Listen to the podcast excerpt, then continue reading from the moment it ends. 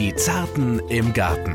Der Gartenpodcast von NDR Schleswig-Holstein. Thomas, ich beug mich hier jetzt mal ganz runter. Jetzt wissen die Hörer bestimmt noch nicht, um was es geht, oder? Ich mach's nochmal. Doch, man kann es schon hören, Samir. Es wächst vor sich hin und du hörst im wahrsten Sinne des Wortes das Gras wachsen. Das muss doch jedem Von oben geworden zum Glück, von oben zum Glück. Genau, so ist das. So, herzlich willkommen, liebe HörerInnen, wie man ja so schön neudeutsch sagt, zur neuen Folge von Die Zarten im Garten. Die Zarten im Garten, das sind Thomas Balzer, der Gartenexperte der Landwirtschaftskammer Schleswig-Holstein und von NDR Schleswig-Holstein und meine Wenigkeit Samir Schauki als sabbelnder Reporter auf deiner rechten Schulter. So. Traumhaft. Schöner hätte ich es auch nicht ausdrücken. So ist das, ne? Und schöner kann es auch wieder nicht sein, weil sobald das Mikrofon aufgeht, es wird langsam zur Floskel, aber das Mikrofon geht auf, die Sonne ja, ist heute schon den ganzen Tag draußen, muss man sagen. Da sind wir, da sind wir ehrlich. Und wir haben Temperaturen von weit über 20 Grad. Gefühlt ist endlich schon mal wieder Sommer. Mehr geht nicht.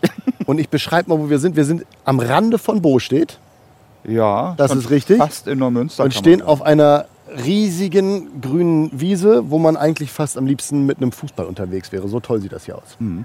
Wir sind auf einer der größten Rollrasenflächen der Umgebung, das muss man glaube ich so sagen, oder darf man so sagen, bei Onno Onken genauer gesagt, hier auf den Betriebsflächen des Bostädter Rollrasens. Und um dieses Thema dreht sich auch heute. Wir werden über Rasen reden, ähm, als die Rasen den Reporter.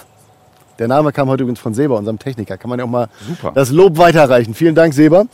Und wir reden heute über dieses schöne Grün, was so manch einen Gärtner zum Verzweifeln bringt. Aber wenn es denn läuft, ne, läuft ist das falsche Wort, wenn es dann gut geht, dann freut man sich drüber. Wir blicken aber erstmal noch mal in den Rückspiegel. Das machen wir mal ganz gerne. Vor zwei Wochen waren wir ja in Altmölln unterwegs und haben uns den Spargel angeschaut. Thomas, was ist dir da in Erinnerung geblieben? Ähm, die Vielfalt des Spargels und einfach, dass man so klassischen Spargel ähm, entweder traditionell oder mit voll, völlig neuen Rezeptideen sensationell gut zubereiten kann. Und mir war gar nicht bewusst, dass Züchtung im Spargelbereich so eine Bedeutung hat. Und da ist Alois Rosen einer der bedeutendsten Züchter in Deutschland gewesen. Das ist einfach bei mir besonders in Erinnerung geblieben. Und was ich ziemlich cool fand, ist äh, Spargel roh essen. Weil das ist einfach Lecker. so ein bisschen abgefahren gewesen. Ähm, hab danach auch eine Spargelpfanne gemacht und hab dann auch wirklich eine Stange nebenbei so genascht. Hab auch das meiner Freundin aufgezwungen, die war auch überrascht. Ja, aber diese Entwässerung habe ich schon gemerkt. Es waren einige Zwischenstopps vonnöten. Da merkt man doch schon den etwas älteren, alter, älter werdenden Gärtner. Thomas, Thomas, darüber wollten wir nicht mehr reden. Nein, das Das hatten lassen wir wir. gesagt, das, äh, das bleibt in Altmölln und darüber wird nicht mehr geredet. Wir reden aber gerne über was anderes, nämlich über Ihre Fragen, die Sie uns im kostenlosen Messenger der NDR Schleswig-Holstein-App schicken, wo man ja dann direkt seine Fragen an Thomas Balzer schicken kann. Und das haben auch Birgit und Guido aus Simonsberg gemacht. Moin, wir haben eigentlich eine Frage an Thomas Balster, der Mann mit dem grünen Daumen. Guck mal, so einen Ruf hast du schon. Oha, Ich, ich guck mal kurz, zeig mal deine Daumen. Noch sind sie braun. Sehen eigentlich ganz normal. Altersgerecht. Aber gut, jetzt zur Frage. Nämlich diese. Unsere weißblühende Kastanie ist bereits jetzt schwer von der Miniermotte zerfressen. Würden Pheromonfallen helfen? Tausend Dank im Voraus fürs Weiterleiten an den Gartenexperten Birgit und Guido aus Simonsberg. Ja, diese Pheromonfallen würden auf jeden Fall weiterhelfen. Äh, was sind eigentlich Pheromone? Das sind ja Sexuallockstofffallen und in diesem Fall sollen sie die männlichen Falter der Rosskastanie Meniermotte anlocken.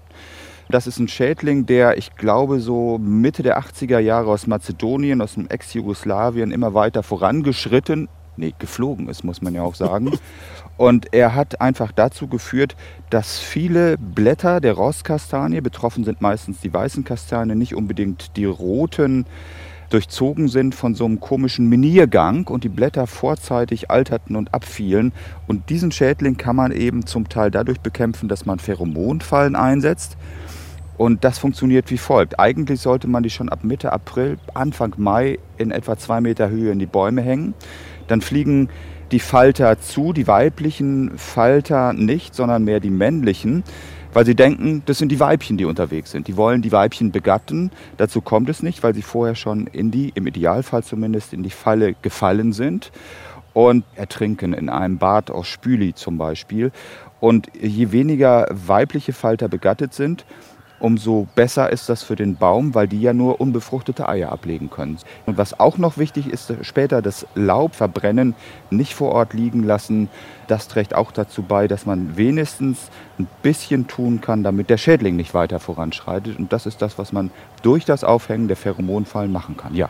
Wow. Also das war jetzt ein Monolog. Ich hoffe, Sie können ihm folgen. Wenn nicht, das ist ja das Gute am Podcast. Einfach noch mal kurz zurückspulen.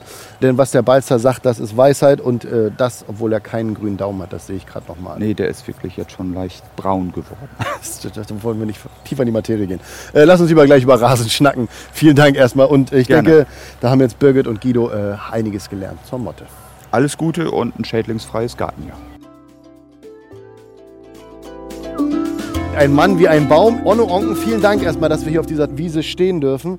Kannst du das mal einordnen, wie groß ist die? Wir haben ja noch gar nicht über die Fläche gesprochen. Der Gärtner spricht ja gerne in Quadratmeter. Diese ist eine Fläche von 45.000 Quadratmeter, sprich 4,5 Hektar. Und ja, der Mäher ist gerade verschwunden. Der Mäher mäht diese Fläche in einer Stunde.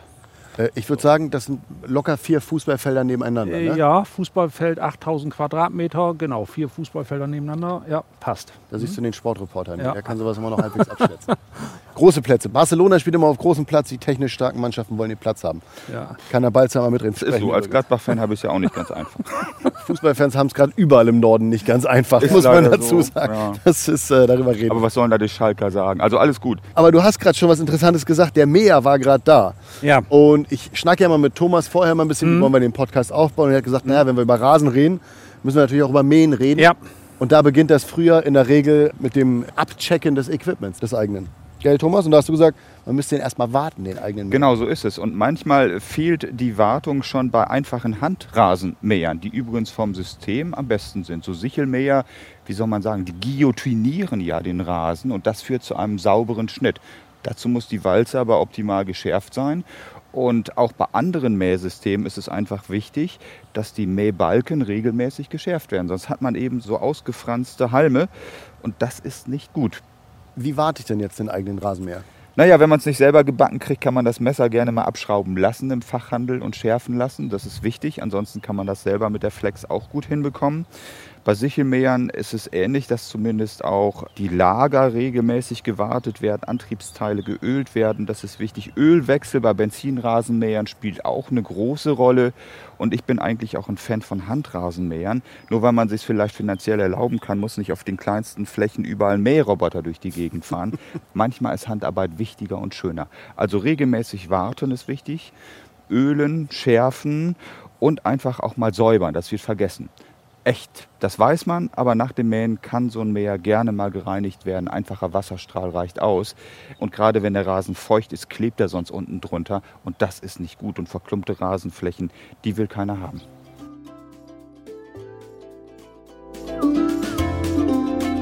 So ist das bei den Amateuren. Wie ist das beim Profi? Beim Profi ist es ähnlich.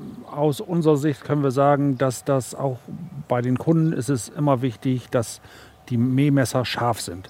Wie Herr Balzer das schon gesagt hat, die Spindelmäher machen den besten Schnitt, weil dort wird mit Gegenschneide und Schneide gearbeitet, wie bei einer Schere, wo wir ja auch zwei Schnittflächen haben. Und äh, die normalen Sichelmäher, die ein Mähroboter hat oder auch ein ganz normaler Rasenmäher, wie auch unsere große Mähmaschine, die haben Sichel und die haben eine Mulcheinheit, sodass der Rasen, der abgeschnitten wird, gegen das Gehäuse geprallt wird und vom Gehäuse zurück auf den gemähten Rasen geworfen wird, so wie hier auch. Hm, das sind jetzt ähm, quasi diese abgeschnittenen, je, ja, genau. Und äh, je sauberer das Mähgehäuse ist, desto besser wird das Schnittgut zurückgeworfen auf den Rasen bzw. in den Rasen hinein. Lange Rede, kurzer Sinn. Scharfe Mähmesser ist das A und O. Wir haben das hier eben schon gesehen. Wir müssen dringend unsere Messer schärfen, weil unsere Messer sind etwas stumpf. Man sieht das an dem ausgefransten Rasenspitzen, die nicht glatt abgeschnitten worden sind, sondern leicht ausgefranst sind. Das ist jetzt nicht so schlimm. Ich beschreibe das mal ganz kurz für den Hörer. Das sieht so ein bisschen aus, also man hat quasi oben am Halm keine glatte Kante, sondern es ist so ein bisschen splissig, würde genau, man fast splissig, sagen. Genau, genau. Splissig. Richtig splissig. Und dadurch, wenn man über die gesamte Rasenfläche guckt, ist der Rasen nach dem Mähen nicht harmonisch grün, sondern leicht angegraut. So, und das ist für mich persönlich, das ist mein Anspruch, optisch kein schönes Bild. Punkt. Hat aber jetzt auf die Physiologie der Pflanze momentan noch keinen Einfluss, ist aber natürlich Eintrittspforte Nummer eins für Krankheiten, die wir im Moment aber nicht zu befürchten haben. Aber vorsorgen in dem Fall, damit das eben nicht dazu kommt. Genau. Und Aber das ist gut, dass du das auch sagst, dass das nicht nur ein äh, Problem für Amateure ist, sondern dass auch der Profi darauf auch achten muss. bei Also, uns, genau, es bleibt nicht aus, dass wir mit der großen Mähmaschine mal den Knick etwas touchieren, das höhere Gras. Am höheren Gras ist der ein oder andere Maulwurfshaufen, vor dem wir nicht unbedingt Halt machen, sondern mit der großen Maschine rüberhoppeln. Und das stumpft natürlich so ein Mähmesser derartig schnell ab. Und wenn man das Woche für Woche macht, über Wochen, kann man sich vorstellen, dass die äußeren Messer der Maschine zuerst stumpf sind und besonders stumpf sind. Ah, okay. Aber was ich hier so toll finde, äh, man merkt wirklich, wie schnell so ein Rasen auch wächst jetzt, ne? während Ja. der Saison. Das Ja. ist irre. Ja. Äh, Wir haben ja eingangs gesagt, man hört das Gras ja wirklich wachsen. Und wenn ich jetzt so bodennah bin, hat man schon fast wirklich den Gedanken, dass man das nicht nur optisch, sondern auch schon fast akustisch wahrnehmen kann. Ne? Also wir haben vorgestern das letzte Mal gemäht. Gestern war Ernte und gestern bei der Ernte habe ich mich erschrocken, wie das Gras schon wieder gewachsen ist nach dem letzten Mähvorgang innerhalb von 24 Stunden. Und jetzt sind wir heute 24 Stunden fast weiter. Der Mäher war gerade wieder da. Im Moment wird alle zwei Tage gemäht, weil der Rasen wirklich pro Tag im Moment ca. 1 cm wächst. Und wir könnten natürlich alle drei, alle vier, alle fünf Tage mähen. Nur dann würde hier so viel Schnittgut oben aufliegen, dass wir gezwungen werden, das abzusammeln. Und wir wollen das aber nicht absammeln, weil wir damit Nährstoffe vom Feld Genau. wegholen, sondern wir versuchen hier immer wieder oft zu mähen, um die Nährstoffe, sprich die abgemähten Grashalme in den Nährstoffkreislauf mit einzubringen. Das Ja. ist der Vorteil dieses Mulchmähens. Zwingt einen aber regelmäßig zu mähen bei Wind und Wetter. Das heißt, auch wenn wir sechs Wochen Dauerregen hätten, mähen wir alle zwei Tage. Da kann man auch keinen Mähroboter auf das Feld lassen. Das würde ein bisschen dauern, glaube ich. Das würde dauern, aber es gibt einige Betriebe, die auf dieser Fläche, wir sprachen vorhin von der Größe, durchaus schon einen Mähroboter laufen haben. Aber das ist dann ein Industriemähroboter Das wahrscheinlich. ne? ist ein Roboter, wie wir ihn kennen, nur mit ganz anderen Ausmaßen. Ah, okay. Witzig, das habe ich Ja. noch nie gesehen. Das ist wahrscheinlich dann Traktorgröße oder so. Und dieses ständige Mähen hat den Vorteil, dass der Rasen bei guter Bewässerung und bei guter Düngung dichter und dichter und dichter wird und somit immer besser aussieht. So, das ist der große Vorteil der Robotermäher im normalen Hausgebrauch, als auch unsere Mähtechnik, unsere Mähintervalle von alle zwei Tage. Da haben wir jetzt schon meine Frage, die ich mir aufgeschrieben hatte, wohin mit dem Rasenschnitt beantwortet. Ich wollte aber vorher eigentlich noch eine Sache wissen, nämlich wann ist denn der beste Zeitpunkt für die Aussaat? In Schleswig-Holstein ist nach unseren Erfahrungen der beste Aussaatzeitpunkt der September. Weil wenn wir im September die Rasensaat ausbringen, müssen wir weniger Gedanken aufwenden für eine anschließende Beregnung, weil es vielleicht zu trocken werden könnte und der junge Keimling vertrocknet. Wir haben noch keine Probleme mit unerwünschten Beikräutern und wir müssen den Rasen noch nicht düngen. Andersrum gesagt, wenn wir im Frühjahr aussehen, treten diese Faktoren, können alle eintreten. Und ich müsste schon wesentlich mehr Pflege betreiben, um den Rasen über die Vegetation bis in den Herbst hineinzuführen. Ja. Hast du das auch schon angesprochen? Ähm, wir hatten das ja, dass die letzten drei Sommer relativ trocken waren. Da musste wahrscheinlich sehr viel gesprengt werden, additiv. Und das ist dann wahrscheinlich ja nicht ressourcensparend. Und das müsst ihr auch machen. Also ihr wollt ja Genau auch nicht ohne Ende Wasser rausballern. Das ja, ist ja, das äh, ist richtig. Das ist, äh, da sprichst du einen ganz wichtigen Faktor an. Thema Wasser. Es gibt. Kreise in Deutschland, wo unseren Verbandsbetrieben, die auch Rollrasen produzieren, es verboten wird zu berechnen. Mhm. Und wenn wir hier nicht berechnen dürfen, in Schleswig-Holstein ist es noch nicht das Thema, dann können wir die Rollrasenproduktion einstellen. ja. Weil der Rasen fällt trocken und eine Fläche, die trocken fällt, stirbt vielleicht nicht ganz, aber wir können sie nicht mehr verkaufen. Der Kunde kauft keine trockene Ware. gibt keine B-Ware beim oder kein Outlet. Keine B-Ware, genau. Und ressourcensparend heißt, du wirst hier tagsüber nie eine Beregnung laufen sehen bei uns. sondern mein Kompagnon, der Thomas, der stellt die Beregnung nur abends ab 20 Uhr an. Die berechnet dann die ganze Nacht und ist am nächsten Morgen fertig. Siehst du, das wäre nämlich schon die nächste Frage gewesen. Wann gieße ich am besten als, als äh, Gärtner zu Hause? Aber du Ja. hast sie jetzt gerade schon beantwortet. In den frühen Morgenstunden oder abends, äh, habe ich auch gelesen, damit der Rasen auch keinen Sonnenbrand kriegt, weil sonst äh, das Wasser eventuell sogar noch ein bisschen negativ den Ja. Lupeneffekt quasi hat. Also, liebe Gärtner zu Hause wässern, tendenziell morgens und abends tagsüber den Rasensprenger anstellen. Da freuen sich vielleicht die Kinder drüber, aber der Ja. Rasen nicht unbedingt. Und bitte ausreichend. Die automatischen Bewässerungssysteme verleiten dazu, jeden Abend diesen besagten Knopf für eine halbe Stunde mal zu drücken, damit die Beregnung läuft.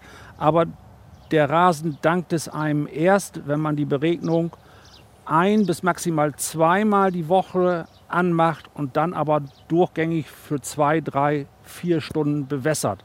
Weil wir haben hier hochwertige Gräser in dieser Rasenmischung. Die wurzeln auch bis zu 20 Zentimeter tief und die freuen sich, wenn sie unten auch Wasser haben. Und wenn man die Beregnung nur für eine Stunde anmacht im Garten, dann ist maximal der oberste Zentimeter feucht. Unten ist es weiterhin trocken. Und die unerwünschten Gräser, das sind Flachwurzler, die freuen sich über diese allabendliche Bewässerungspfütze. Über das Pitchern. Aber die guten Gräser, die mögen es lieber, wenn man einmal die Woche richtig das Wasser anmacht. Und dann können sie auch Tage überstehen mit 30 Grad und mehr im Schatten und bleiben am Leben. Übrigens so. ist das, glaube ich, auch Erst genau übrigens. Ja, danke. Das Problem, dass man das zu Hause eben auch so weiter fortführen muss. Man erhält hervorragende Qualität, wenn man zum Beispiel Rollrasen kauft. Zu Hause vergisst man das wieder, pitchert rum, zwingt den Rasen nicht tief genug zu wurzeln. Übrigens ist das bei anderen Gartenpflanzen ein ähnliches Problem. Ja. Und das führt dann, glaube ich, einfach zu den Folgeschäden und Problemen, die wir nicht haben wollen. Also Begleitkräuter, die dazukommen, Rasen, der nicht tief genug einwurzeln kann, das Problem äh, von Ausfällen durch Pilzkrankheiten und, und, und. Meistens ist es eben auf schlechte Pflege zurückzuführen. Und das weiter fortzuführen, darin besteht, glaube ich, die Herausforderung für den Haus- und Kleingärtner, denke ich. Kleiner Tipp noch an den Hausgärtner. Wann soll ich meinen Rasen eigentlich beregnen? Jetzt schon. Es ist doch warm, Herr Onken. Es ist doch heiß. Wir müssen doch jetzt beregnen. Wenn ich sage, nein, wir haben die letzten Tage so viel Niederschlag gehabt, das ist nicht so bildhaft, als wenn ich dem Kunden sage, wenn Sie über Ihren Rasen laufen, wie Onno Onken das jetzt macht, und sich umdrehen und nach zehn Sekunden immer noch Ihre Fußspuren sehen, dann sollten Sie beregnen. Ah, weil der Ha- Halm sich nicht wieder aufregt. Äh, aufregt. Genau, und hier sehe ich meine Spuren nicht mehr.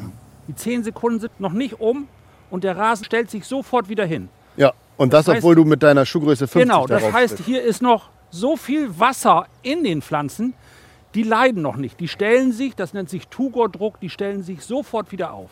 Das ist mal ein toller Tipp. Ja. Den habe ich auch noch nirgendwo im Internet gelesen. Und wenn kein Perfekt. Wasser mehr im Rasen ist, dann sieht man diesen Schuhabdruck noch nach einer Stunde und länger. Die Gräser stellen sich nicht wieder auf. Das ist wirklich ein toller Tipp. Genau. Und dann Wassermarsch und möglichst das Beregnungssystem Rasen vom Beregnungssystem Staude, Rabatten, Blumenrabatten trennen. Weil die Pflanzen haben unterschiedliche Bedürfnisse. Der Rasen hat ein anderes Beregnungsbedürfnis als die Blumen, Stauden, Rabatten. Okay. Und das ist technisch ist es kein Problem, daran zu denken, bei der Anlage das zu trennen. Äh, wann schneide ich ihn denn am besten? Da habe ich, äh, ich bin ja hier mal der Mann für die Internetrecherche, äh, die Drittelregel gelesen. Magst du die noch kurz erklären oder wonach ihr? Ja, grundsätzlich hat jeder Rasentyp, jede Rasenart seine Lieblingsschnitthöhe. Es gibt Golfrasen, der fühlt sich wohl, wenn er auf zwei bis drei Millimeter runtergemäht wird. Und dieser Rasentyp, das ist der Gebrauchs- und Spielrasen nach RSM, Gleichheitszeichen Hausrasen, der fühlt sich wohl bei einer Schnitthöhe von vier bis fünf Zentimeter. So, wenn ich jetzt mal in Urlaub fahre oder der Meer ist kaputt und der Rasen hat 10 cm Länge, dann kommt die besagte Drittelregelung von dir ins Spiel. Dann mähe ich von diesen 10 cm maximal erst ein Drittel runter. Dann sind wir ungefähr auf Sechs bis sieben. 6 bis 7 cm. Dann warte ich vier, fünf Tage und dann mähe ich wieder ein Drittel runter. So lange, bis ich diese gewünschte Höhe von 4 bis 5 cm, welches für den Rasentyp ideal wäre, wieder habe. Also nicht quasi denken bei 10 cm, oh, ich will ihn auf 5 haben, Hälfte runter, das ist dann nicht gut. Genau, der Rasen hat das Gefühl, er muss sterben und leidet unentwegt und wird gelb. Im Extremfall stirbt er. Dann habe ich nur noch eine letzte Frage und dann sind wir durch mit Mähen und Wässern. Kann man Rasen auch zu sehr verwöhnen? Weil du hast vorhin gesagt, einmal pro Woche ausgiebig gießen. Was ist, wenn ich ihn jetzt zu häufig gieße? Ist er dann verwöhnt und verlangt das Wasser? Er oder? ist verwöhnt. Er ist fett. Er weiß, dass er nicht mehr arbeiten muss. Er braucht sich nicht mehr anstrengen. Und spätestens, wenn deine Beregnungsanlage kaputt ist, wird der Rasen nach zwei Tagen schreien ohne Ende. Wo bleibt das Wasser? Er wird dir das auch zeigen. Und von daher sollte man grundsätzlich, gilt das für alle Pflanzen, nicht zu sehr verwöhnen. Das heißt, meine Frau hat in ihrem Garten auch Blumen ausgewählt und bestimmte Blumen, die mit dem Wasser sparsam umgehen, beziehungsweise die sie auch erstmal zwingt, aufgrund weniger Gießkannenwasser erstmal in die Tiefe zu wachsen, erstmal die Wurzeln nach unten zu wachsen, damit sie in Krisenzeiten auch wissen, unten muss ich mich auch kümmern, unten gibt es Wasser und ich habe keine Probleme damit, weil ich habe die tiefen Wurzeln. Das ist wie in einer guten Familie, glaube ich. Ich hab's fast- Äh, ne, jetzt kommt der Selbst auf der Zunge gehabt, du. Abhärten, erziehen, aber alles mit viel Liebe Ja. und Augenmaß. Ja. Und dann kann doch nichts mehr schief. Ja, Also ich, so, ich hätte gedacht, das erinnert mich an Freunde von mir, wenn die lange in Beziehung sind. Dann werden die auch dick und träge, bewegen sich nicht mehr. Jetzt willst du sagen, der fette Balz daneben dir. Nee, ah, der fette Rasen. du, ah, Thomas, du. Jetzt ist Es ist Fishing hier bei der Produktion ja auch nichts anderes. Äh, Herr Balzer kennt, das ist eine Rasenschule. Die Rasen gedeihen hier vom Keimling bis zum Verkauf ein Jahr. Zwölf Monate dauert es in der Regel in unseren geografischen Breiten, bis der Rasen fertig ist. Und natürlich könnte ich jetzt wieder düngen, weil bei bestimmtem Licht wird es schon wieder leicht fleckig. Und ich weiß ganz genau, da hinten, da habe ich ein bisschen mehr Sand, da wird er schon so ein bisschen heller. Hier vorne ist er ein bisschen dunkler. Also fahre ich da wieder mit der Düngermaschine rüber, um das wieder gleich zu machen. Aber ich verwöhne dem Rasen, der in der Senke ist und dem es sowieso gut geht. Und der Rasen, der ein bisschen heller aussieht, oben auf dem leichten Sandberg, der geht nicht gleich tot. So, also warte ich mit dem Dünger noch ein bisschen. Ich zwinge die Gräser zu kämpfen. Ich zwinge, dass sie mit den Wurzeln runtergehen und dass sie wissen, wie hart das Leben sein kann. Desto leichter hat es dieser Rasen nach der Ernte beim Verkauf beim Kunden, weil er geht gestärkt zum Kunden und sagt sich, was kann die Welt mich anhaben? Ich bin stark, hier bin ich. Das ist so die Philosophie, die ich übernommen habe, was mich sehr beschäftigt hat und was ich versuche hier seit Jahren so ein bisschen umzusetzen. Und ich fühle mich gut dabei und ich merke, der Rasen fühlt sich auch gut dabei. Das passt. Das ist doch mal eine gute Symbiose. Und da schnappen wir gleich mal drüber über die Vorteile von Rollrasen. Gerne. Wir laufen über braune Erde, die sieht gesund aus. Und zack, sind wir an einer Schnittkante, die auch nur einfach so aufklappt. Das sieht ja toll aus. Bisschen wie beim Teppich verlegt. Ich wollte gerade ja, sagen, Ja. das ist eine Kante, ich beschreibe das mal. Also der Rasen und ja gut 1 bis 1,3, 1, ja doch 1, nicht ganz 1,5 Zentimeter Erde darunter, ne? Ja, also ganz kurz zur Vita dieses Feldes. Das Feld ist letztes Jahr Mitte August angesät worden. Und wenn ihr jetzt hochrechnet, ich erzählte vorhin, dass dieser Rasen normal zwölf Monate braucht, ist dieser Rasen noch nicht fertig, weil es ist ein sogenannter Neun-Monats-Rasen. Das heißt, er hat auf diese anderthalb Zentimeter Stärke hat er mehr Erde als Wurzeln. Nach 15 Monaten beispielsweise hat er mehr Wurzeln als Erde in diesen anderthalb Zentimeter. Sodass die Sode auch noch nicht so hält. Wir sehen das, wir können das den Rasen relativ ja. leicht reißen und es mit Samthandschuhen vom Kunden anzufassen und zu verlegen. Weil die Wurzelentwicklung hat etwas zu wünschen übrig gelassen, genau. Weil wir den kältesten April seit 40 Jahren gehabt haben, einen sehr kalten Mai gehabt haben und wir den alten guten Rasen schneller verkauft haben als gedacht. Sodass wir hier notgedrungen jetzt schon bei mussten. Wir sind vor einer Woche hier angefangen und die Kunden mussten sich erstmal umstellen. Normal kann man unsere Rollen mit dem Fuß ausrollen, wie mit dem, als wenn man gegen Teppichrolle tritt. Und das kann man jetzt hier nicht. Hier muss man die Rollen vorsichtig mit zwei Händen anfassen und ausrollen. So, und wenn er dann liegt, dann hat man gewonnen. So, weil die Soda halt noch nicht so toll hält. Aber für die Maschine reicht es. Die Maschine rollt automatisch die Soden zu einer Rolle und packt sie entsprechend.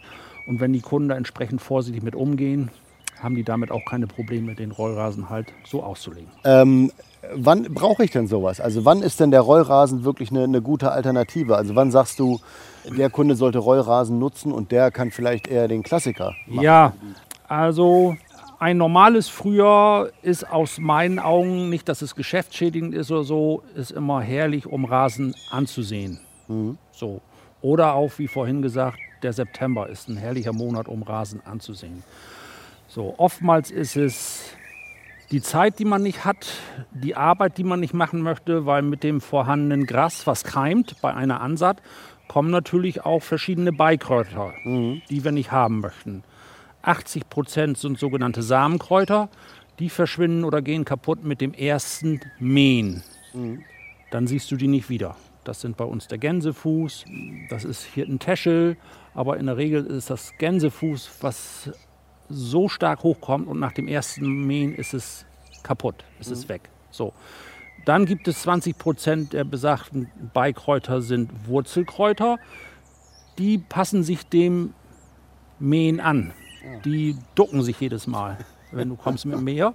Das ist die Kamille, ganz hartnäckig, das Hornkraut bei uns und der Löwenzahn. Aber Kamille und Hornkraut sind Leitbeikräuter, sagt man bei uns in der Landwirtschaft. Und die müssen, weil der Kunde nicht gewillt ist, das mitzukaufen, die müssen halt entweder, wenn es nur fünf sind auf dieser ganzen Fläche, gesucht werden und mit der Hand ausgestochen werden. Oder wenn das 5000 sind auf dieser Fläche, dann, man müssen wir eine. Genehmigung beantragen und dann müssen wir dann mit der entsprechenden Chemie einmal rüber, um diese besagten Kräuter einmal zu eliminieren. Genau. Und das alles nehmen wir dem Kunden ab. Der Kunde kauft ein fertiges Produkt, welches wir für ihn 80 bis 100 Mal gemäht haben, welcher frei von Beikräutern ist und fast frei ist von nicht gewünschten Gräsern. So, und du hast morgens auf deiner Baustelle noch eine braune, staubige Wüste. Und abends, wenn du von deiner Arbeit wiederkommst, musst du aufpassen, dass du an deinem eigenen Grundstück nicht vorbeifährst, weil du es nicht wiedererkennst, weil da der Rasen schon liegt. Ist kein Witz, haben wir öfter schon gehabt, dass Eigenheimbesitzer an ihrem eigenen Haus abends vorbeigefahren sind, weil sie gedacht haben, was ist jetzt hier denn los? Was ist hier denn passiert? Ja.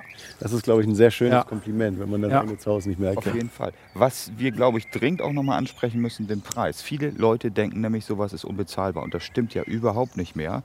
Ähm, denn ich denke, so in Relation zum ausgesäten, selbst angelegten Rasen und zu den Folgekosten, die man in Folge von vielleicht unkontrolliertem Unkrautwuchs hat, ist das immer noch eine relativ günstige Geschichte. Angenommen, ich habe 150 Quadratmeter Rasen. Ja. Was würde ich, wenn ich den selber auslegen sollte, bei Direktabnahme am Hof bezahlen für so eine Fläche? Also da bezahlst du für den Quadratmeter 4 Euro, da sind die Mehrwertsteuer schon drin. Okay.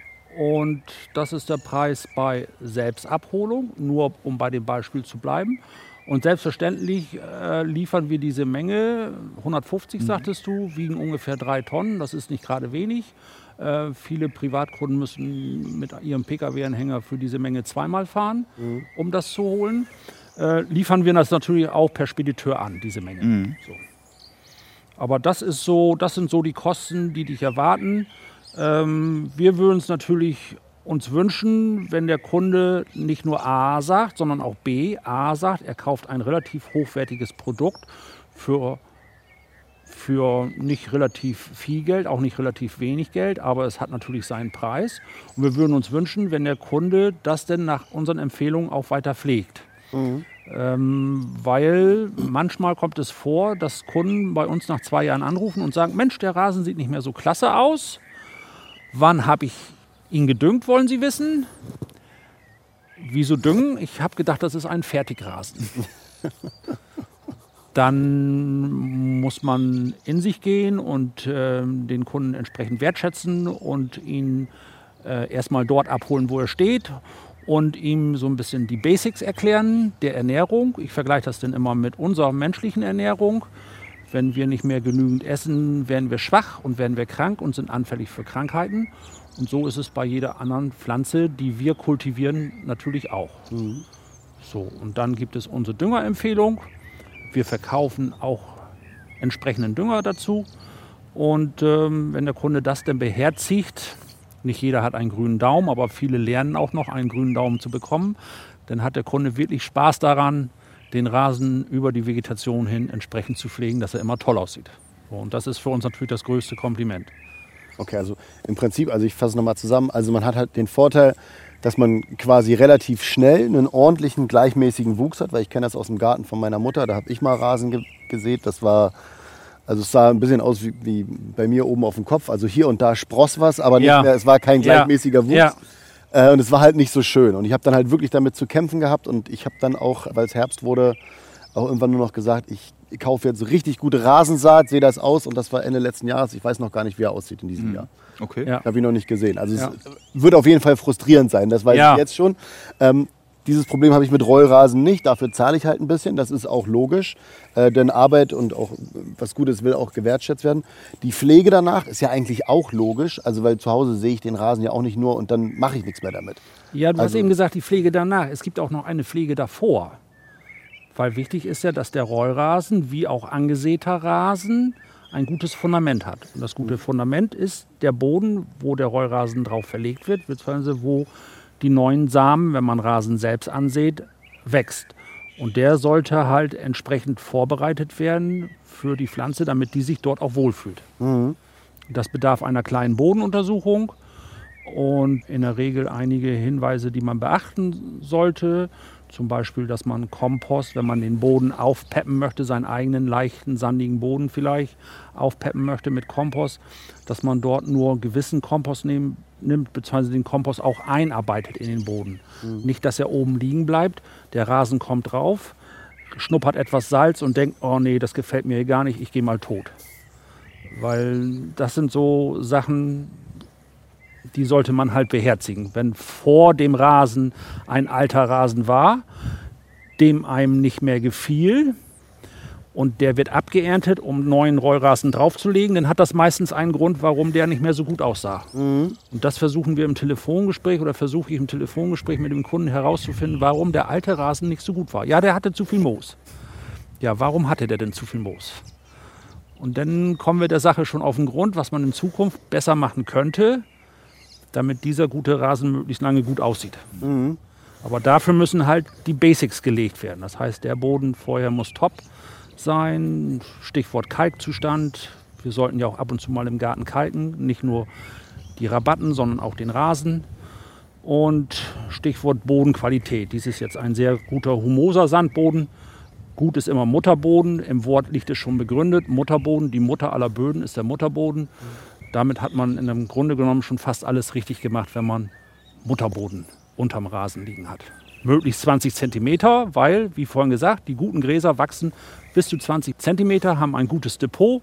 Und 20 Zentimeter Mutterboden, das wäre halt ideal, wenn der Rollrasen das unter die Füße bekäme. Das ist aber auch ordentliche Aufgabe. Ja. Aber es ist so ein bisschen vielleicht zu vergleichen, als würde man zu Hause irgendwo Schimmel haben und denken, ich streiche einfach neu rüber und dann ist das alles toll. Ja, gutes Bild. Ja, richtig. Ja. Also das ist, bringt ja nichts. Man muss ja. Ja. quasi dann tiefer in die Materie gehen und schauen, was.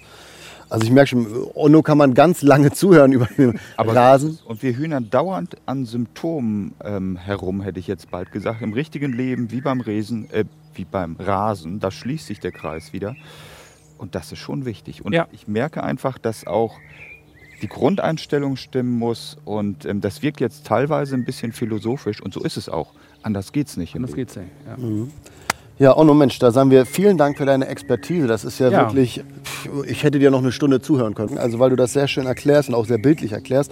Das ist auf jeden Fall ganz toll. Da ist es fast schon schade, aber Thomas, wir wollen jetzt äh, quasi bei dir im Garten weitermachen. Aber Onno, dir schon mal vielen, vielen Dank. Und was wir gleich auf jeden Fall noch machen, wir nehmen noch das Beste zum Schluss auf. Weil wenn wir Onno schon da haben, dann greifen wir da mal vor. Also äh, nicht wundern, wenn Onno später noch mal kommt, obwohl wir jetzt Tschüss sagen. Das hat wirklich Spaß gemacht und äh, dann hoffe ich, dass jeder so ein bisschen deine Gras, äh, deine Gras, ups, dein Rasenwissen äh, auch annimmt und das ein bisschen umsetzt im eigenen Ja, Garten. gerne.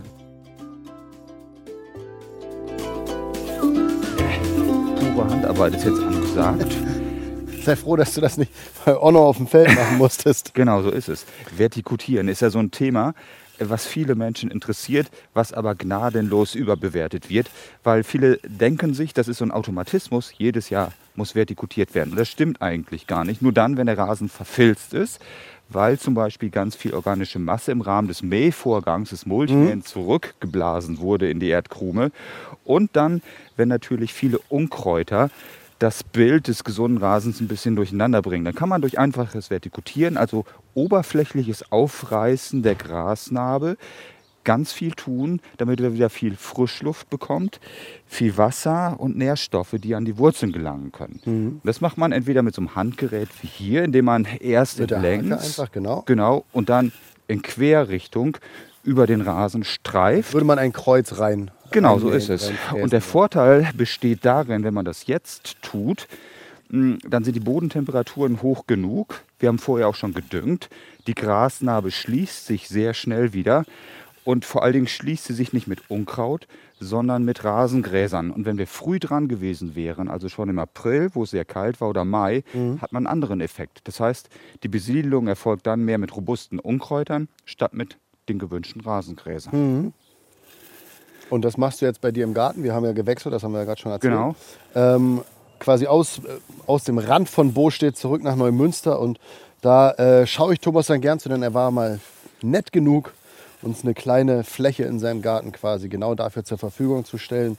Braucht er eigentlich nicht, weil der hat Rasen, da könnte man Golf spielen. Eigentlich schon, bis auf die noch vorhandenen Unkräuter und Ungräser, aber die stören nicht weiter, weil das Kaninchen, was hier noch hoppelt, möchte auch Nahrung haben und man darf auch eins nicht vergessen, so ein paar Unkräuter schaden auch gar nicht weiter. Sie verschwinden von ganz alleine, wie hier der Klee. Wenn man die Gräser stärkt und gut ernährt, dann wächst sich das sozusagen schnell raus und darum muss man auch gar keine Mittel einsetzen. Handarbeit reicht, regelmäßig vertikutieren, erifizieren, mit der Grabegabel einstechen und ein bisschen besannen auf verdichteten Stellen, dass Luft rankommt und dann reicht das eigentlich aufs Jahr bezogen. Ähm, ich habe gesehen, es gibt auch ganz viele Rasenmäher, die haben so Vertikutieraufsätze. Genau. Da habe ich aber gelesen, das ist äh, nicht wirklich empfehlenswert. Ne? Genau so ist es, weil dadurch schiebt man sich im Prinzip organische Masse vom Bug her, wie beim Schiff, was durchs Wasser gleitet. Und das ist äh, nicht ganz zu Ende gedacht. Also wenn lieber mit dem Handrechen, mit der Hake, speziellen Geräten durchgehen oder mit Leihgerät, die man im Fachhandel mieten kann. Ähm, wichtig ist ja auch die Wartung, die sind optimal gewartet. Wichtig ist übrigens bei dieser ganzen Angelegenheit auch, dass man den Boden nur oberflächlich anreißt, nicht fräst, sondern nur wenige Millimeter in der Grasnarbe sozusagen verharrt, um die Gräser anzureißen, die dann zu neuem Wachstum angeregt werden. Man will ja nicht hier seinen eigenen Rollrasen produzieren und, die eigene Grasnarbe abreißen. Genau. Aber man sieht, das äh, bleibt relativ schick. Ja. Du kriegst trotzdem einen ordentlichen Berg raus. Richtig. Und es muss sich danach noch aufrichten. Und was ich auf jeden Fall aufgrund meines Wissens von Onno schon sagen kann, dein Rasen ist gut in Schuss, denn er richtet sich relativ schnell wieder auf und das, obwohl du gehakt hast. Also Genau. gibt es dafür schon mal ein kleines Lob. Ähm, wie geht es nach dem Vertikutieren weiter? Wir haben ja schon vorher gut gedüngt. Wichtig ist beim Düngen, dass man vielleicht nochmal ähm, einfach sagt, lieber regelmäßige Düngegaben in ähm, kürzeren Abständen auf ein, als auf einmal zu viel. Das bringt gar nichts. Onno hat ja auch schon gesagt, eine Bodenprobe vorher durchzuführen ist wichtig, um zu gucken, wie ist der Nährstoffgehalt, wie ist der Säuregrad des Bodens. Jetzt wird nochmal in der Hauptwachstumsphase Stickstoff betont gedüngt. Stickstoff wird auch als Motor des Wachstums bezeichnet. Und begünstigt auch ein sattes Grün. Genau, so ist das. Und dann braucht der Rasen ähm, zum Herbst hin eher Kalium. Das ist wichtig für die Frostaushärtung und Widerstandsfähigkeit. Darauf sollte man jetzt auf jeden Fall auch noch achten. Am besten sind sogenannte Volldünger, ähm, die organisch-mineralisch sind. Das heißt also, sie sind schnell verfügbar und die organische Komponente, die ist erst ja, über einen längeren Zeitraum verfügbar, weil sie von Mikroorganismen, die im Boden tätig sind, erst umgewandelt werden müssen. So eine Mischung ist gut, gibt es im Fachhandel zu kaufen und hält dann über einen sehr langen Zeitraum. Jetzt nur ganz kurz. Jetzt sehe ich hier eine kleine äh, offene Fläche und sehe aber auch schon, dass du die schon nachbehandelt hast. Wir haben jetzt vertikutiert und jetzt sehe ich, hier ist so, ich würde mal sagen, so ein fußballgroßer Platz. Da ist außer einem Löwenzahn nicht viel drin. Wie gehe ich damit um? Genau, so ist das. Das sind kleine Flächen, die ausgebessert werden müssen. Man geht wie folgt vor. Erstmal so ein bisschen aufpeppen. Hier habe ich Kompost mit Mutterboden gemischt ausgebracht. Dann habe ich das Ganze ein bisschen angeplättet mit der Schaufel, sonst würde man bei größeren Flächen eine Walze nehmen. Eine Nachsaatmischung ist dann dazugekommen. Das sind Grassamen, die sind grünlich verfärbt, dass die Vögel das nicht aufpicken. Und da ist so eine Schicht drum äh, mit speziellem Dünger schon versehen und einem Wasserreservoir, dass die schneller keimen. Bei den Temperaturen jetzt ist das ideal. Dann keimen die und dann schließt sich diese Lücke im Laufe der nächsten Woche wieder. Danach habe ich das Ganze nochmal angehakt und dann leicht gewalzt bzw. mit der Schaufel nochmal angedrückt. Und dann wird sich dieses hier, dieses kleine Loch im Laufe der nächsten Woche wieder schließen. Dafür gibt es spezielle Rasenreparatur-Saatgutmischungen im Fachhandel zu kaufen für kleine Flächen. Und wenn man große Flächen braucht, dann gibt es die entsprechende Mischung auch dort im Fachhandel zu kaufen. Und schon das Thema Vertikutieren abgehakt. So, jetzt probiere ich hier gerade die Grasnarbe vom Balzer in Ordnung zu bringen, habe aber auch schon ein Loch reingerissen, Oh, das macht muss gar ich nichts. gestehen. Das Ähm, ist ja der Vorteil, dass es eben wirklich sehr schnell wieder zuwächst bei diesen hohen Temperaturen, die wir jetzt haben. Ja, jetzt sehe ich aber auch schon ratzfatz, ich habe hier so ein klein, kleines Büschel zusammengetragen. Ähm, jetzt haben wir ja bei Onno gelernt, das kann man äh, ja nutzen, weil das ist ja auch nährstoffreich, ne? Genau, so ist das. Und wir können es zum Mulchen nehmen, hinten ins Beet. Das ist schön, ähm, schützt Stauden und Gehölze beziehungsweise die Bodenkrume vor Verdunstung und bringt zusätzlich Nährstoffe ins Beet. Sieht für viele vielleicht optisch nicht so gut aus, aber das macht nichts. Die Sehkraft im Alter lässt ja nach, geht mir zumindest so und dann fällt das auch nicht so auf. Mir fällt nur deiner Frau auf, was ich hier in die Hecke werfe. Die kommt gleich wieder, also schnell mal verschwinden lassen. Ja, das, äh, im Zweifelsfall sage ich, das war Seba dann, unser Äh, Techniker. ja, dann kriegen wir Ähm, lass uns doch noch mal über Alternativen schnacken. Also, weil man kann sich das ja alles sparen, wenn man sagt, Wiese, schön und gut. Äh, ich möchte aber gern was Natürliches haben, wo ich vielleicht auch nicht so einen großen Pflegeaufwand mit habe. Genau, so Ähm, was gibt's denn da? Dann also, weil es muss ja nicht jeder den Garten wie auf dem Golfplatz haben, sondern vielleicht eher so ein bisschen so äh, was Wildwuchsiges, muss man sozusagen. Richtig. Und für all diejenigen wäre der Kräuterrasen die geeignete Alternative, weil der mag es nämlich wirklich mager. Also Gänseblümchen kennt ja jede, jeder. Das ist so ein Klassiker für einen Kräuterrasen. Und die Vorbereitungen sind die gleichen wie bei der Rasensaat oder Ansaat. Das heißt, ähm, man macht die gleichen vorbereitenden Maßnahmen. Man braucht nur keinen Dünger und man sollte einen Nährstoff ähm, nicht nährstofffreien, aber sehr mageren Boden haben, weil sich die Pflanzen, die sich dort wohlfühlen, ähm, wie zum Beispiel eben angesprochen Gänseblümchen natürlich und auch ähm, andere Gräser, die mögen es eher mager. Und äh, darum sollte der Boden vielleicht sogar, man nennt das abgemagert sein. Man könnte Sand einarbeiten und man darf auf keinen Fall irgendwelche äh, stickstoffhaltigen Düngergaben zuführen. Das würde auf jeden Fall schaden. Und es gibt ja aber auch noch eine Variante, ähm, äh, Stichwort Kräuterwiese. Ne? Mhm. Genau, aber Kräuterwiesen, dafür braucht man viel Platz und man braucht vor allen Dingen eine Fläche, die man einfach nicht zu intensiv ganzjährig betritt. Und dafür sind unsere Gartenräume oftmals gar nicht geeignet. Von daher ist der Kräuterrasen eigentlich umweltfreundlich und die beste Alternative zum klassischen Rasen. Oder aber, das wäre auch nicht schlecht, man nimmt bestimmte Stauden, die als Rasenersatz geeignet sind. Ich habe hier mal ein paar auch mitgebracht, äh, die wir eigentlich oder du auch alle schon kennengelernt haben. Zum Beispiel die Waldsteinie. Ich hätte es fast gesagt. Ich Ja? hätte, ich, also Waldsteine hätte ich sogar erkannt mittlerweile. Genau, die bietet ähm, dem Gartenfreund die Chance, dass sie schnell den Boden schließt. Halbschattiger Standort, fast jeder Boden wird vertragen. Was für die Bienenfreunde, Bienenfreundlichkeit steht hoch im Kurs, das ist Sedum. Teppichsedum? Fetthenne, genau. Die, Fetthenne hatten wir auch schon mal. Genau, die wunderschön blüht und für alle Insekten gut geeignet ist. Dann habe ich hier das sogenannte Fiederpolster oder Laugenblume, äh, Cotulas qualida, so heißt die. Die ist ja so wie ein Minifarn. Sieht Ja, ich wollte gerade sagen, das sieht aus wie ein kleiner Farn. und diese Blüten öffnen sich jetzt, die sind klein und gelb. Die Pflanze wird maximal 5 cm hoch und man nimmt sie für halbschattige Lagen und sie verschwindet auch ganz gerne auf humosen Untergründen im Beet. Und Aber jetzt, damit äh, kann ich ja, dann Ja. nur so kleine grüne Punkte setzen, oder? Also weil noch sind sie ja nicht komplett bodendeckend. genau, aber die machen sich derart schnell breit. Bei manchen reicht es schon aus, wenn man sechs bis acht Pflanzen pro Quadratmeter hat. Dann schließt sich so ein Beet wie hier sehr schnell. Und meine Empfehlung als absolut schön schöner Rasenersatz zwischen großen Fugen zum Beispiel oder aber auch so, wenn man zum Beispiel im Eingangsbereich des Hauses etwas begrünen möchte. Das ist das sogenannte Sternmoos. Sieht doch aus wie richtig kultiviertes Moos. Mhm. Ganz fantastisch, wächst prima auch eher so in halbschattigeren und schattigeren Lagen und ist auch wie die anderen Pflanzen, die ich angesprochen habe, recht trittfest. Einige sind sogar wintergrün und bieten den großen Vorteil, dass sie in Windeseile große Flächen sehr schnell dicht machen. Ich vertikutiere mal ein bisschen weiter. Macht das? Also das heißt, wir haben quasi gemerkt, es gibt viele Alternativen. Es gibt Methoden, mit denen das relativ schnell und Mhm. leicht geht. Oh, du, sag mal, deine Frau wird nachher froh sein, dass hier der ganze Rasen vertikutiert ist. ja, perfekt. Du kannst Ähm. öfter kommen. Das ist überhaupt kein Problem. Ich bin froh, wenn das nächste Thema nicht Rasen ist. Ähm, und ich glaube, jetzt haben wir auch schon wirklich alles Wichtige besprochen. Mhm. Und wir waren ja so geistesgegenwärtig und haben mit Onno schon was aufgenommen, nämlich das Wichtigste kompakt. Das Wichtigste kompakt. Erstens, die Rasenansaat sollte in unseren Breiten Mitte, Ende September erfolgen. Rasen verlegen geht das ganze Jahr, außer bei Frost und bei starker Trockenheit. Zweitens nicht nur die Sinne, sondern auch die Messer, in diesem Fall die Rasenmähermesser schärfen, denn die sind Grundvoraussetzung für einen sauberen, guten Schnitt. Und wenn wir einen guten Schnitt haben, haben wir auch weniger Probleme mit Pflanzenkrankheiten. Drittens, Rasen wächst nicht schneller, wenn man dran zieht.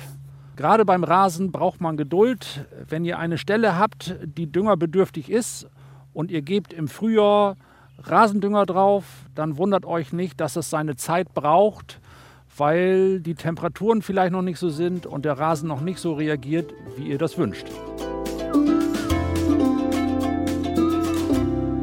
Thomas, ich glaube, wir haben jetzt heute wirklich so sensationell viel über Rasen erfahren. Also da hast selbst du als Fachmann sicherlich noch das ein oder andere gelernt. Auf jeden Fall. Und wenn man so einen Rasenpapst um die Ecke hat, was Besseres kann einem gar nicht passieren. Nee, definitiv. Da geht man raus und ich muss auch sagen, da bin ich selber kurz in die Rolle des Zuhörers gefallen, weil Onno das einfach so toll erklärt hat. Und ich glaube, da wird jeder Hobbygärtner zu Hause mal was mitnehmen können. Und ich fand es auch ganz gut, was er gesagt hat.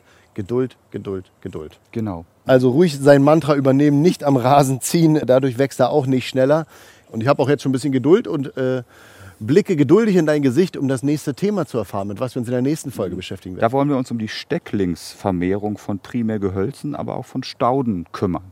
Wenn man zum Beispiel Pflanzen, die man bei Nachbarn gesehen hat, bei Gärtnern, die man wunderschön findet, im eigenen Garten noch nicht hat und selbst vermehren möchte, wie das geht, darum wollen wir uns dann kümmern. Dafür braucht man auch wieder Geduld, ähm, aber es ist einfach ein tolles Thema, auch für Leute, die vielleicht keinen grünen Daumen haben. Wie du ihn ja hast. Naja, jetzt ist er nur noch, ja, jetzt ist er leicht grün, grünt wieder durch, das ist doch gut. Das ist doch toll. Ähm, und ich glaube, äh, dann können wir hier schon wieder dicht machen. Ich bedanke mich bei dir, Thomas Balzer, Gartenexperte der Landwirtschaftskammer Schleswig-Holstein und von uns vom NDR Schleswig-Holstein. Natürlich auch nochmal ein dickes Danke an Onno, der uns alles top erklärt hat. Und Thomas, was bleibt uns zu sagen? Eigentlich nichts, ne? Nö, also frohes Gedeihen kann man nur sagen. Viel Spaß beim Rasen genießen, ob das jetzt ein klassischer oder ein Kräuterrasen ist. Und ja, alles Gute in dieser wunderschönen Junizeit. Und es verabschieden sich die rollenden Rasenreporter Thomas Balzer und Samir Schauki, auch bekannt als ihre Zarten im Garten. Tschüss. Die Zarten im Garten. Der Gartenpodcast von NDR Schleswig-Holstein.